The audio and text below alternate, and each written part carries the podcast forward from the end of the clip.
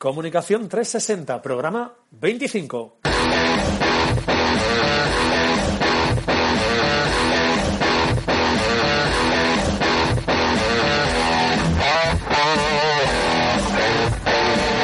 Hola, ¿qué tal? Bienvenidos y bienvenidas al podcast de Comunicación 360, el programa donde hablamos de comunicación, comunicación 2.0, relaciones públicas y marketing. Este es el programa, el lugar, el sitio donde tenemos que, pues una visión global de la comunicación para aplicar las mejores técnicas.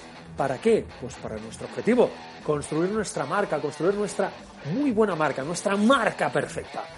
Este podcast lo podéis escuchar en iBox y en iTunes. Mi nombre es Raymond Sastre, periodista y consultor de comunicación. Dicho esto, empezamos.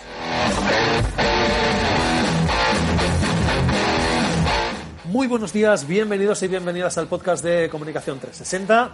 Muchísimas gracias por escuchar este podcast. Si queréis contactar conmigo, ya lo sabéis, lo podéis hacer a través del formulario que tenéis en la web raimonsastre.com barra contactar. Aquí tenéis un formulario muy básico, nombre, mensaje, correo electrónico. Y ahora, aquí estoy para recibirlos y comentar lo que necesitéis. Venga, este viernes eh, vamos a comentar un, tema que puede que os guste, puede que no. Básicamente este viernes vamos a hablar de redes sociales. El tema de hoy, o el programa de hoy, lo hemos titulado Cinco consejos básicos para que tu marca funcione en las redes sociales. Es largo de narices. Pero es que no se me ocurría nada más. No sé, a lo mejor podríamos haber dicho cinco, cinco consejos para triunfar en las redes o la marca perfecta en redes sociales. Eh, sí, pero como sería un titular falso, ya sabéis que a mí los titulares estos que se extreman tanto y se fuerzan tanto que llegan a, ser mentira, porque ¿cuántos de vosotros habéis leído ese bonito post que alguien se ha currado, eso sí, y lo titula, pues eso, cinco consejos o las uh, cinco prácticas perfectas para triunfar en las redes sociales? Te lo lees y dices, uh, vale, o sea, me estás recomendando que me abra un perfil en esta red, vale, muy bien, ya lo tengo hecho, tampoco me aportas nada del otro mundo. Bien, pues aquí lo que quiero contaros es cinco consejos para que vuestra marca funcione en las redes sociales. Digamos que para no liarla, para que no, con perdón de la expresión, no la caguemos por ahí. Bien, vamos a empezar. Bolígrafo, si no lo vais parando, os lo vais apuntando en Google Drive, donde, donde queráis. Yo ya sabéis que soy de, también de, de, boli y de papel. Cuando quiero crear, quiero pensar, necesito escribir. Creo que jamás de los jamases escribo directamente en el ordenador. Siempre me hago un pequeño esquema de lo que quiero contar en un, en un papel y a partir de ahí luego se trabaja en el ordenador. Oye, cada uno uh, con, su, con su tema. Cada loco con su tema, como se diría. Venga, primer consejo. Consejo uno uh, para estar para que vuestra marca esté en las redes sociales y esté bien. Digamos que el consejo cero sería, mmm, si hay que estar por estar, no estés. ¿Vale? O sea, hay que tener muy claro que si apostamos por las redes sociales, apostamos bien. Y vamos a estar bien. Si no, no. Bien. Consejo uno. Debéis apostar claramente por el formato visual. Es de largo, pero de largo, el formato que más se consume en las redes sociales. ¿Vale? O sea, que si vuestra marca quiere estar en las redes y quiere que vuestro, vuestros contenidos, los que estáis generando, creando para vuestra marca, funcionen, deben ser claramente visuales, en un, iba a deciros, en el tanto por ciento, tanto como podáis. Eh, eso también depende de cada situación. Eh, yo, por ejemplo, eh, formato visual, sí, pero no por el formato visual por excelencia, que en este caso sería el vídeo, que es la recomendación que os haría. Si podéis apostar claramente por el vídeo, apostad por el vídeo. Si no podéis por el vídeo, apostad por otros formatos como sea la imagen o la infografía. O podéis hacer una combinación de ambos, que digamos que en la diversidad también está el, el gusto. A ver, a la gente no siempre le gusta consumir el mismo tipo de formato, el mismo tipo de contenido. Oh, todo en vídeo. Genial, los vídeos se consumen, se consumen una barbaridad. Cada vez se, han, se consumen más vídeos. En los últimos años el crecimiento de contenido audiovisual y qué tipo de contenido consumen eh, la audiencia o el público objetivo es claramente el vídeo. O sea, el vídeo es el puñetero rey. Si el contenido es el rey, el contenido en vídeo es el rey de reyes. Así de claro. También es verdad que existen otro, tipos de, otro tipo de contenidos. Este, por ejemplo, es un podcast, no es contenido visual, es contenido auditivo, pero digamos que en las redes sociales también se presenta en este formato visual, porque pues, se liga una imagen que es la carátula de presentación del podcast, o sea que esa parte visual siempre está.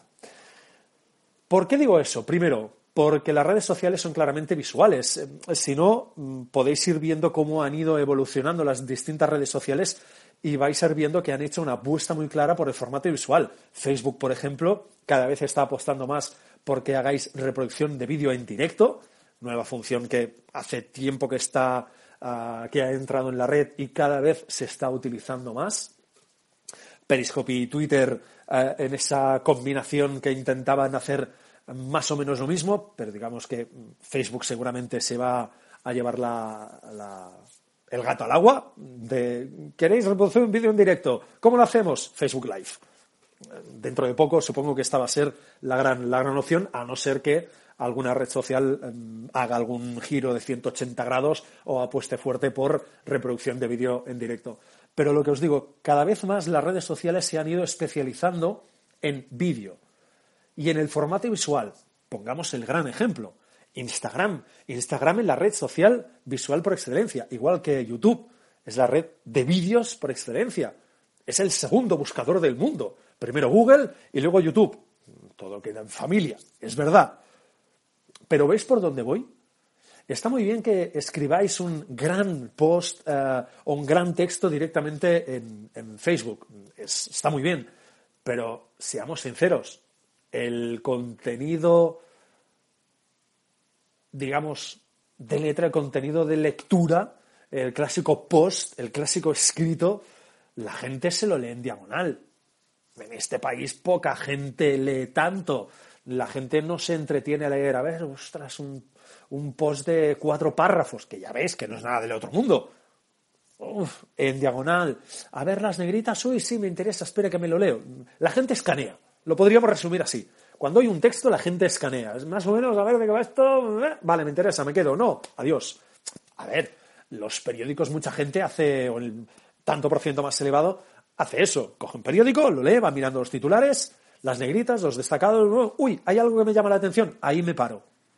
En parte por eso los medios de comunicación, los periódicos principalmente, hacen estos titulares a veces, y ya sabéis la opinión, un poco forzados para llamar vuestra atención. Eh, niño, quédate aquí, o niña, quédate aquí, que esto te interesa. Bien, por lo tanto, consejo, hay que apostar por el elemento visual. Además, es, eh, ¿qué elemento o qué tipo de contenido es el que consumís vosotros más? Por ejemplo, en Facebook. Y ya os lo digo yo ahora. Me equivocaría de muy pocos, o muy pocos de, las personas que estáis escuchando esto, seguramente muy pocos no vais a encajar aquí. Pero es la reproducción automática de vídeos. Vais por Facebook, vuestra timeline, uy, un vídeo se reproduce automáticamente. Como veis algo que brilla y se mueve, eh, es muy básico, ¿eh? Pero nuestro cerebro funciona así. Como es algo que se mueve, y, y como el vídeo pues tiene ese formato, oye, pues nos quedamos aquí. A ver, que nada, y en pocos segundos decidís si el vídeo os interesa o no os interesa. Pero ya os habéis quedado aquí. Y solo que os atrape un poco y el vídeo esté más o menos trabajado, la historia que cuente esté más o menos bien trabajada, os vais a quedar allí. Y a fuerza de impacto, impacto, impacto, vais a crear una imagen de esa marca, que en parte es uno de los objetivos de estar en redes sociales, aparte de vender, vender y vender, que para eso están las redes sociales no simplemente para vamos a hacer una comunidad. No, vamos a hacer la comunidad, pero esa comunidad debe convertirse en cliente. ¿Por qué? Porque aquí todos estamos para hacer negocio. Aquí lo que queremos es vender y aquí lo que queremos es ingresar dinerito, ¿no? Pues venga, las redes sociales sirven para vender. ¿Vender directamente? Sí, probablemente Facebook dentro de cuatro días se va a convertir en un mega e-commerce espectacular con el hecho de que se han cambiado y ahora ya pueden, ya digamos que se han convertido en un banco, pues eh, van a empezar a mover dinero, dinero y dinero y vamos a ver hacia dónde va. Pero puede ser que Facebook se convierta en la gran tienda del mundo y que las eh, marcas ya incluso no necesiten una web. Yo soy contrario a eso, ya lo veréis por qué, y luego os lo cuento. Pero bueno, ya, iremos viendo, poquito a poco, semana a semana vamos comentando. Os pongo un ejemplo. Hay una página en Facebook, que es la gente de Playground, que seguramente lo habréis visto, que hacen muchísimos vídeos. Y es un formato de vídeo, para mí, excelente. Por algo muy simple. Primero, no hace falta que lo escuches, por decirlo así. Es decir, son formatos de, de vídeo muy cortos, de un minuto, incluso a veces son menos, cincuenta y pico segundos. No tienen voz en off, que esa para mí es una parte muy interesante y ahí lo han trabajado muy bien. Es decir, un vídeo de un minuto, sin voz en off, tiene música, eso sí. Y a través de imágenes y letras que van explicando una historia. ¿Qué tiene de bueno? Que puedes consumirlo de dos tipos de forma o de dos maneras. Primero, sin sonido, se reproduce automáticamente y tú ves esa historia y la entiendes porque nadie te la está contando, simplemente la estás viendo, la estás leyendo a través de las imágenes y de, los, de las letras, de los mensajes, de las frases, de, los de las pequeñas ah, mensajes que te, van, que te van llegando. Playground, si vais a Facebook y lo, y lo miráis, vais a ver de qué tipo de vídeo os estoy hablando. De hecho, seguro que, lo habéis visto. Es un formato de vídeo que muchos medios de comunicación en España lo han adoptado. Mi recomendación es que, para empezar, hagáis algo similar. Digo algo similar.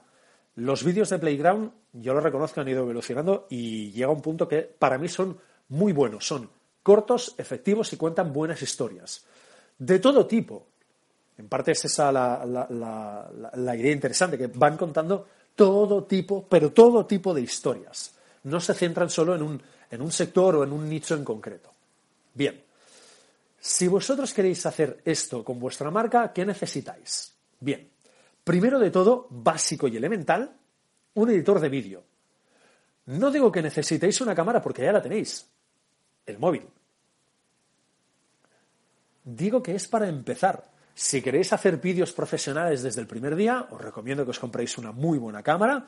Si queréis incluso que os, podéis comprar una cámara 4K, porque así ya vais cubiertos el día que todo sea, todo sea mega ultra HD, bien. Y directamente os lancéis a un editor de vídeo profesional. Pero si lo que queréis es ir empezando, evidentemente lo primero de todo es calendario editorial, que eso ya lo hablaremos en otro podcast, cómo trabajar un, calendario editorial más o menos en condiciones, que no os paséis una semana trabajando un calendario para que luego no lo cumpláis. Bien. Necesitáis un editor de vídeo. Recomendación, yo empezaría con vosotros con Movie con un editor de vídeo gratuito. Eso sí, vigilad qué tipo de, de editor de vídeo, porque hay algunos que son son freemium, que tienen una parte gratuita, que te dejan editar vídeos, pero digamos que en contrapartida, eh, en cada vídeo te hacen una marca, te meten una marca de agua con su marca, su propia marca. Hay algunos, ahora mismo no recuerdo el nombre, pero yo durante un tiempo utilicé uno que en su parte gratuita, yo utilizaba la premium, porque evidentemente por trabajo me interesaba, no quería una marca de agua de, la marca del editor de vídeos, pero tenías esa opción. Si no os importa, adelante. Yo no os lo recomiendo. Yo recomiendo un gratuito que no os haga marca de agua, que no os deje ahí el, pegote, con perdón de la expresión. Si dentro de X semanas o X vídeos el editor gratuito, ya sea Movie Maker o ya sea cualquier otro, se os queda corto, dais un paso más y os podéis lanzar a editores de pago más profesionales. Una recomendación que os hago yo, Adobe Premiere Pro. Os vais a la suite de, Adobe, vais a buscar el Adobe Premiere. Yo sé que durante muchos años y muchas veces en televisión es, es el que hay. como queráis. También he trabajado en algún sitio con Sony Vegas. Funciona bien. Si tenéis un ordenador que chute más o menos, el Sony Vegas es otra opción. Ah, si no recuerdo mal, también es de, también es de pago. Vosotros mismos. Sobre todo es eso. Ah, los editores de vídeo es como ir a comprar ropa. Cada uno tiene su gusto propio. Y os aseguro que hay gente que es mega ultra fan del Movie Maker y que no se quieren no quieren dar el salto a uno profesional. Hay gente que no sabe de que no sale de Adobe Premiere Pro. Puede ser mi caso, que no salgo de ahí porque me gusta mucho. Y hay otros que apuestan por el que sea. El que queréis vosotros. Pero mi recomendación es empezar por un gratuito, Movie Maker, Y si se os queda corto, no, es que yo quiero poner algo aquí, algo allí, bien, dais un salto más. Sobre todo, la gracia de este tipo de vídeos es sobre todo que sean sencillos, que el mensaje quede claro y que sea una historia interesante. Mm, dejad a un lado los efectos, las transiciones, el no sé qué. Lo digo porque hay mucha gente que cuando empieza a editar vídeo empieza a ver ese apartado bonito de transiciones y es, venga, es como es una presentación de PowerPoint y ahora una transición que aparezca la letra y ahora que vaya izquierda a derecha y ahora que dé vueltas. No, oye, que no se trata de marear el público. ¿Tú qué tipo de vídeo consumes en Facebook? ¿Verdad que es de un minutito y te lo cuentan todo muy bien y no te ponen tampoco ningún efecto raro? pues sigue, si ese tipo de vídeo funciona, aplícatelo tú a tu marca y a tu tipo de contenido o a tus contenidos. Pongamos un ejemplo, ¿vale? Tenéis un editor de vídeo, tenéis una cámara, que es vuestro teléfono móvil. Si hay presupuesto, mi recomendación evidentemente es que os compréis una cámara de vídeo, porque el control que tienes sobre la luz, eh, el balance de blancos, bla, bla, bla, y 40.000 historias más es espectacular y los vídeos son, sin hacer un gran gasto, los vídeos son espectacularmente buenos en calidad. Ganaréis muchísimo en calidad, pero cada uno lo que quiera. Incluso podéis hacer una inversión y compraros una de esas eh, cámaras de foto que también graban vídeo. Y yo durante un tiempo utilicé una, era una Panasonic, y funcionaba muy bien. Grababa en HD y también hacía unas fotos espectaculares. Y para estar un tiempo trabajando con un cliente me funcionó eh, a las mil maravillas debéis ir probando cuál es vuestra mejor opción o vuestra mejor salida, que es exactamente lo que queréis. Lo que os decía, ¿cómo lo podéis hacer vosotros? Lo que os decía, tenéis un editor, tenéis una cámara y, vale, ¿de qué hago? Pues básicamente se trata que de vuestro sector, del área, del nicho donde esté vuestra marca, explicad historias, curiosidades. Si, si lo que gusta es que en un minuto me expliques una curiosidad, me expliques algo que me atrape. Nada, es un minuto, se puede hacer, se puede contar una buena historia en un minuto. Por ejemplo, pongamos un ejemplo, tenemos una zapatería y queremos hacer vídeos, porque sabemos que el vídeo funciona, ¿cómo lo hacemos? Pues mira, os vais, por ejemplo, a Google, ponéis, eh, no sé, eh, curiosidades zapatos, que es lo que he hecho yo, y os salen 40.000 opciones. Y entráis en alguna de estas páginas y empezáis a leer curiosidades de la historia de los zapatos. Estamos en una que dice que, a ver, eh, no sé qué, que en los siglos XVI y XVII los tacones de los zapatos eran siempre rojos. Eh, que también eran rojos los zapatos de las damas de la corte de los emperadores chinos de la dinastía Qin. Y que también es el color que Christian Louboutin, perdón mi poco francés, eligió este tipo de este color para la suela de los zapatos para romper la monotonía de un modelo que era completamente negro. ¿Vale? Tenemos ahí cuatro o tres ítems, incluso, ¿qué más dice? Mira, eh, que los zapatos más caros de la historia también son rojos. Se trata de los zapatos que Judy Garland llevó en su papel de Dorothy del Mago de Oz, que se vendieron por 660.000 dólares en una subasta en el año 2000. Vale, aquí que tenemos siete líneas. Con estas siete líneas podemos contar una muy buena historia podéis buscar, contrastar. Mi recomendación es que contrastéis un poco toda esta información del color rojo, si es verdad, si no, si los emperadores, si las damas de los emperadores chinos también llevaban el color rojo en las, en ah, zapatillas. Vale. Pues de esto podéis construir una pequeña historia si se trata, si vuestra, marca es una zapatería. Podéis hacer un vídeo de un minuto en el cual el color rojo es el. Mm, marca la historia de los zapatos. Ostras, sí, a ver, pues me contáis eso, en los, 16, en los siglos XVI y XVII los tacones de los zapatos siempre eran rojos. Eh, del XVII al siglo XX, las damas de la corte de los emperadores chinos eh, llevaban eh, los zapatos rojos. Y además, pues eso, los zapatos de Judy Garland también se vendieron por 660 mil dólares y eran rojos, como todos los que habéis visto, la película del Mago de Oz. ¿Qué imágenes podemos utilizar? Pues si tenéis una zapatería, utilizad imágenes de zapatos rojos. Os eh, le pedís a, alguien que se ponga unos zapatos rojos y que haga un desfile y le grabáis unos planos de esa persona andando. Lo digo para no meteros en eh, pillar derechos de, no, es que quiero pillar imágenes de esta película, de esta otra. yo no empezaría por ahí, porque vais a entrar en problemas con derechos de imagen. Mi recomendación es que pilléis imágenes a vuestro gusto, que las grabéis vosotros y luego montéis vuestro propio vídeo. ¿De acuerdo? Vale.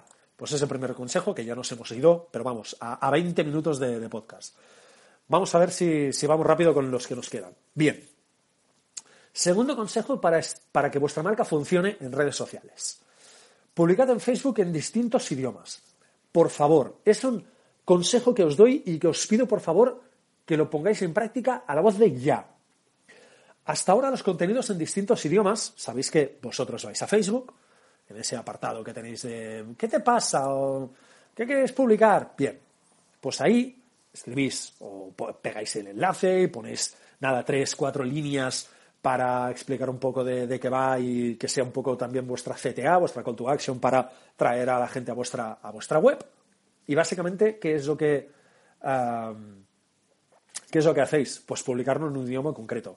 Las páginas desde hace relativamente poco, hasta el día de hoy, permiten hacerlo en distintos idiomas, es decir, lo podéis poner en castellano y si parte de vuestro público pues es catalano, gallego o francés o italiano, pues os da la opción de hacerlo. ¿Esto cómo lo hacéis? Pues os vais a la página, a la parte de configuración y allí buscáis la opción que os permite de publicar en distintos idiomas.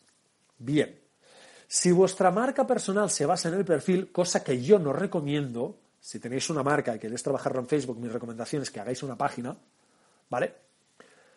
Podéis publicar desde hace relativamente poco los contenidos también en distintos idiomas. Esta misma opción que existía para las páginas de Facebook, ahora también están los perfiles. Sea una opción o sea la otra, es decir, os baséis en página, os baséis en perfil, debéis publicar en distintos idiomas, siempre y cuando, evidentemente, vuestro público objetivo hable distintos idiomas. Si vuestro público habla en español, única y exclusivamente, pues no hace falta, solo en español. Español-inglés, tenéis esa opción. Español, inglés y francés, español, inglés y ruso, español, catalán y euskera, en los idiomas que queráis, lo podéis publicar. Os recomiendo que lo hagáis. ¿Por qué? Porque eso os va a acercar a la marca. Si alguien tiene el Facebook en inglés y vosotros hacéis una publicación en castellano o en inglés, le va a salir vuestra publicación en su idioma, en el inglés, porque ese idioma lo habéis traducido, ese contenido lo habéis traducido en inglés y esa persona tiene en inglés. ¿Veis? Facebook que va a hacer, uy, este tiene Facebook en inglés, este tiene contenido en inglés, se siguen, venga, te lo pongo en inglés. Y esa persona se lo va a leer mucho más a gusto, va vas a provocar una cercanía con tu marca. Que no, pues si tiene el Facebook en inglés, pero domina el español y se lo ponéis en español, sí, lo va a leer, fantástico, pero es igual que aquí. Oye, una marca pone el contenido en inglés, pero lo podría poner en español porque mi Facebook está en español, leo en inglés sin ningún problema, pero, hombre, si lo pusiera en español, pues mucho mejor, me gustaría más. Ese es el objetivo, que vuestro público se encuentre cuanto más a gusto, mejor y por lo tanto lo que debéis hacer es facilitarle el camino. Bien, hoy tengo la sensación que va a ser un poco eh, cinco consejos para que vuestra marca funcione en Facebook, no sé por qué. Bien, consejo 3. Este sí que es general. Vuestro público es vuestro. ¿Vale? No de Facebook, no de Twitter, no de Instagram, no de YouTube, no de Snapchat, la red que queráis, no de LinkedIn. Vuestro público es vuestro. De algo similar ah, hablamos en el episodio 13 del podcast, en la que os hablaba de la teoría de la, de. Es decir, las redes sociales son puertas, no son comunidades en sí, no son entes cerrados, globos, grupitos que están allí y nada más. No, las redes sociales son puertas y esas puertas deben conducir a vuestra página web. Siempre. Jamás de los jamases dejéis la gestión de vuestra comunidad a un tercero, ya sea Mark Zuckerberg o ya sea el amigo Twitter, Instagram, YouTube, el que queráis. Siempre os pongo el mismo ejemplo, pero funciona y sirve. Si Facebook cierra, ¿qué hacéis? ¿Tenéis los datos de vuestra comunidad? ¿Tenéis los datos de vuestros clientes? ¿Su correo electrónico y su nombre? No, no os pido nada más. No, tenemos un problema. No, es que Facebook no va a cerrar. Vale, pues Facebook no cierra. Pero se dice que a partir de ahora las páginas de empresa, como van a hacer negocio, van a pagar según el volumen de su comunidad. Si resulta que sois una pequeña zapatería, pero os habéis currado y tenéis una comunidad de 150.000 personas, ¿vais a pagar por esas 150.000 personas, por esa gran comunidad? ¿Verdad que, con perdón, es una putada? ¿No sería mejor que esas 150.000 personas pasaran directamente a vuestra web y vosotros controlaréis esos datos para luego pues, hacer email marketing o para hacer el tipo de marketing que queráis? Por lo tanto, objetivo, debéis controlar los datos de vuestra comunidad. Las Twitter, Facebook, Snapchat, eh, YouTube, la red social que queráis, jamás deben controlar vuestra comunidad. No les debéis dejar que ellos sean los únicos que controlen esa comunidad. Por lo tanto, las redes sociales deben conducir siempre, siempre a vuestra web. Y eso enlaza con el consejo 4. Es opinión personal, lo aplico y lo recomiendo a todos los clientes a los que les gestiono o les he gestionado las redes sociales. Mi recomendación para que estés en redes sociales es que tengas una web. Eso es válido en el 99,9% de los casos. Puede ser que sea un caso especial el vuestro que no necesitéis web. Me extrañaría mucho. No estoy hablando de un uso personal de las redes sociales, estoy hablando de un uso comercial de un uso de marca, de las redes sociales, se va a comprar y a vender, se va a hacer negocio. Bien, mejor, ¿cuál es la mejor forma de, vender que en vuestra web o en vuestra tienda? Y evidentemente, si tenéis tienda y no tenéis web, haceros una web, porque básicamente vais a ampliar clientes y seguramente vais a poder abrir una línea de negocio más amplia o distinta a vuestra tienda física, por ejemplo. Además, hoy en día puedes hacer una web con relativa rapidez. ¿Vale? Tienda, vas a comprar un dominio, vas a comprar el servidor, te instalas WordPress, te instalas WooCommerce y ala, a tirar. Así de simple. ¿Qué os va a costar todo esto? Vais a pagar el dominio, que podéis hacer un .com, un .es, que os va a costar 12, 13 euros, y vais a comprar un servidor, que lo podéis comprar donde queráis. Yo los proyectos web que he hecho y que gestiono los hago en Cedemon, y os va a costar que 80 euros el pack básico de servidor con correo electrónico, bla, bla, bla, PHP y 40.000 historias más, que os cuesta 5 euros al mes, calcula unos 60, 80 euros vais a pagar en total. Una media de que 80 euros, más o menos.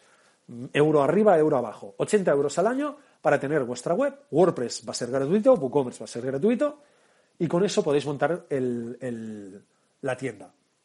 Bien, si esto lo podéis hacer con esta relativa facilidad,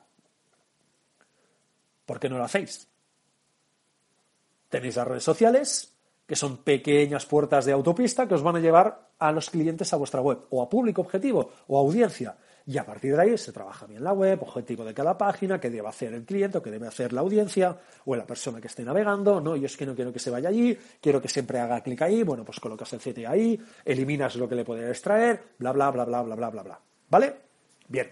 Si ya queréis eh, ir a matrícula, eh, pues oye, Genesis, ya está, os vais a StudioPress, os descargáis o compráis Genesis, compráis algunos, uh, algunos themes de StudioPress, por ejemplo, que son los que tienen Genesis, y ahora, ya de, de, matrícula de honor, o doctor honoris causa, y a partir de ahí, mega web. Bien. En 2017, a día de hoy, el año que hemos empezado, hay marcas que no tienen web dejando de lado que, eh, que seguramente estáis perdiendo opciones de negocio, es decir, estáis perdiendo dinerito que no, que no estáis ingresando, hay otro elemento a tener en cuenta. Ya sabéis que en este podcast eh, me encanta hablar de, de la marca, de su gestión, la imagen de marca, etc. Bien, pues para mí hay algo evidente. Si yo busco una empresa que he encontrado, por ejemplo, por Facebook, porque me ha llegado, un vídeo o porque han hecho una campaña de Facebook Ads y yo entro dentro de su público eh, objetivo, lo veo, me interesa, voy a buscar información en Internet, en Google, y resulta que no encuentro su web, eso va a ser un poquito malo. Porque con la facilidad que hay para hacer webs, alguien que una, una marca que no tenga una web, para mí esconde algo. Si tú no tienes una web en la que te muestras, es que no te quieres mostrar. Y si no quieres mostrar algo, es que tienes algo que ocultar. 2 más 2, 4, parece muy obvio, pero hay muchas marcas que hoy en día no tienen web. Si queréis tener una web casi estática, que sirva casi solo como una tarjeta de presentación, bien adelante, aunque solo sea eso, pero debéis tener una web. Luego veréis que de esa tarjeta de presentación que tenéis en, la, en, una .com o en una .es, por ejemplo, vais a pasar a, hombre, pues podríamos abrir un apartado de blog, porque podríamos hacer esto, y podemos montar esa landing page porque tenemos este producto ahí, y lo podemos currar y derivar a la gente ahí y hacer una oferta por aquí, y vais a ir viendo como de poco a poco esa página web va a ir, se va a ir ampliando, va a ir progresando, se va a construir una telaraña espectacular y perfecta. Pero da muy mala imagen que a día de hoy no tengáis una web. Y hay muchas marcas que, que no tienen web. Y para mí es un error garrafal, sobre todo teniendo en cuenta que es muy fácil montar una web. Pero es que es muy fácil. Luego, evidente, digo montarla. Luego es como la tengas diseñada dentro, si funciona o no, si tienes 40.000 call to actions o 40.000 botones donde la persona que va a navegar se vuelve loca, no sabe dónde ir. Eso es otra cosa. Usabilidad, eh, o el objetivo de cada una de las páginas de, de tu web, etc. Bien. Consejo 5, que os he dicho un poco al principio. En las redes sociales no estés por estar. ¿De acuerdo? Parece una chorrada, pero ni os imagináis la cantidad de marcas con las que yo me he sentado y al final no me he hecho cargo de las redes sociales porque en realidad no les importaba absolutamente nada, o, más bien poco. Tampoco se trataría de exagerar. Sí, sí, no, yo quiero estar en Facebook, pero ¿esto cuánto me va a costar? O es que esto no lo veo muy claro. O, vale, yo publico, pero ahí el dinero de dónde lo saco, que esa es la gran pregunta. Vale, yo estoy en Facebook. ¿El dinero, el dinero de dónde me viene? Gran pregunta. dices, no, el dinero a día de hoy no te viene de Facebook, te va a venir de Facebook, no te preocupes, dentro de X tiempo, cuando el señor Zuckerberg lo diga, Facebook va a traer dinero y vas a ingresar dinero de Facebook, muy, muy probablemente. Pero a día de hoy la estrategia es una puerta a la web y en la web ingresar dinerito. Ya está. Estas marcas eh, muchas veces consideran o consideraban una pérdida de tiempo el generar contenido, eh, no querían hacer ningún tipo de inversión, más allá de publicar pues, un par de imágenes a la semana, tal, total, que no se querían trabajar el producto. Digamos que es el tipo de, el tipo de empresa que con algunas personas que pues, se dedican a gestionar redes sociales, eh, los famosos community managers, que a mí es un nombre que, bueno, sí, todo el mundo lo conoce y tal, pero a mí no me gusta, me gusta más el eh, gestor de comunidades, da un poco más de empaque, un poco más chulo, que quieres que te diga, me gusta más. Ah, básicamente es el tipo de marcas que es el Facebook lo lleva mi primo. Seguramente es una frase que algunos habéis oído si os dedicáis a esto. No, es que el Facebook lo lleva mi primo. Vale, es el tipo de marca que, sí, yo quiero que me publique una foto a la semana, bueno, que me escriba algo, pero bueno, tampoco quiero hacer ningún tipo de inversión. Bueno, allá tú, para mí es una pérdida de tiempo, es una inversión que estás haciendo que para estar de esta forma no estés. Y consejo último y extra, y aquí terminamos el podcast de hoy. Sobre todo, consejo extra del día. No existen horas perfectas de publicación y no existen ni mínimos ni máximos de contenido. Hay 40.000 millones de posts, 40.000 millones de publicaciones que te dicen, no, en Facebook hay que hacer cuatro publicaciones al día, no, en Twitter hay que hacer de 5 a 10, no, hay que hacer de una a tal. A ver, depende, depende de lo que vosotros podáis producir. Recomendación base siempre es calendario editorial que vamos a publicar durante el próximo mes. Os hacéis de lunes a domingo. Redes sociales, tal, tal, tal, tal. ¿Y qué tipo de contenido? Pues aquí el vídeo, no sé qué, el vídeo, no sé cuántos, el vídeo, no sé cuántos, y al lado, ¿qué os ha funcionado? Y así tenéis un pantallazo y veis, ostras, pues el vídeo, yo qué sé. Cuando compartimos vídeos de gatitos, mm, lo petamos. Sí, claro, eso lo peta todo Dios. Eh, eh, es que cuando hacemos vídeos de 45 minutos no los mira nadie. Oye, pues a lo mejor debes dejar de hacer vídeos de 45 minutos cada semana. Puede que solo tengas que hacer uno al mes o uno cada seis meses. Depende. Pero, sobre todo, no existen horas perfectas de debes publicar en Twitter a esta hora, debes publicar en Facebook a esta hora. No. Debéis pensar con lógica y en vuestro público objetivo. ¿Qué perfil tiene? No, es que el mío es un, yo qué sé, eh, mi gente está trabajando, o mi público está trabajando, y hasta que no sale del trabajo a las 5 de la tarde, no se conecta. Vale, pues no publiques por la mañana, o no publiques tanto por la mañana. Aunque tu público no se conecte en su mayoría a una hora determinada, hombre, a ese pequeño grupo de tu público objetivo que no se conecta a la gran hora, a la happy hour, con perdón, pues hombre, dale algo también de contenido. Yo qué sé, eh, si sabes que hay una parte de tu público que se conecta a las 12 a Facebook, pues oye, publica algo a esa hora. Publicales un vídeo pequeñito, un minutito, y luego publicas otro contenido por la tarde, donde está pues ese momento happy hour de tu público objetivo que se conecta a todo el mundo. Bien, lo mismo en Twitter, lo mismo en Facebook. No existen horas con no existe una hora perfecta en la que todo el mundo tiene que publicar esa hora. No, depende de tu negocio, depende de tu público, depende de tendrás que publicar a una hora o a otra. No sé, puede que tu negocio funcione mucho el fin de semana. No sé, puede que mm, tú tengas una tienda de ropa que más o menos te funciona de lunes a jueves pero cuando la gente tiene fin de semana, es decir, desde viernes tarde, sábado y domingo, te vienen en masa. Y vienen, te llenan la tienda, viernes tarde, sábado y domingo. Hombre, pues durante la semana ve publicando y si quieres ah, atraerlos aún más el fin de semana, pues genial. O, hombre, como flaqueamos de lunes a jueves, ¿por qué no intentamos potenciar para que vengan a la tienda, pues, eh, pues eso, de lunes a jueves? Oye, pues a lo mejor te puedes plantear de lunes a jueves hacer unas ofertas especiales, publicarlas. La gente que venga el lunes a esta hora tendrá un descuento de tal. Y así pues vas intentando que eh, de lunes a jueves pues la tienda también se te llene. Pero sobre todo, no os obsesionéis, no es que debo publicar a esta hora porque si no, no, no existen horas perfectas. Depende de vuestra marca, de vuestro sector, se publica en una hora o en otra. ¿Vale? Lo dejamos aquí, porque ya llevamos, que llevamos, boh, 36 minutos ya. Genial, cada día lo hago más largo. Claro, como hago uno semanal, pues me tengo que, me tengo que sacar la pinita, lo siento. Venga, hasta aquí el capítulo 25 de Comunicación 360. Muchas, muchas, muchas, muchísimas gracias por escucharlo, de verdad, muchas gracias. Si os gusta, ya sabéis, os pido la valoración de 5 estrellas en iTunes o el me gusta en iVoox. Y sobre todo recordad que lo que no se comunica no existe. Nos escuchamos pues el viernes a las 8. Hasta la semana que viene.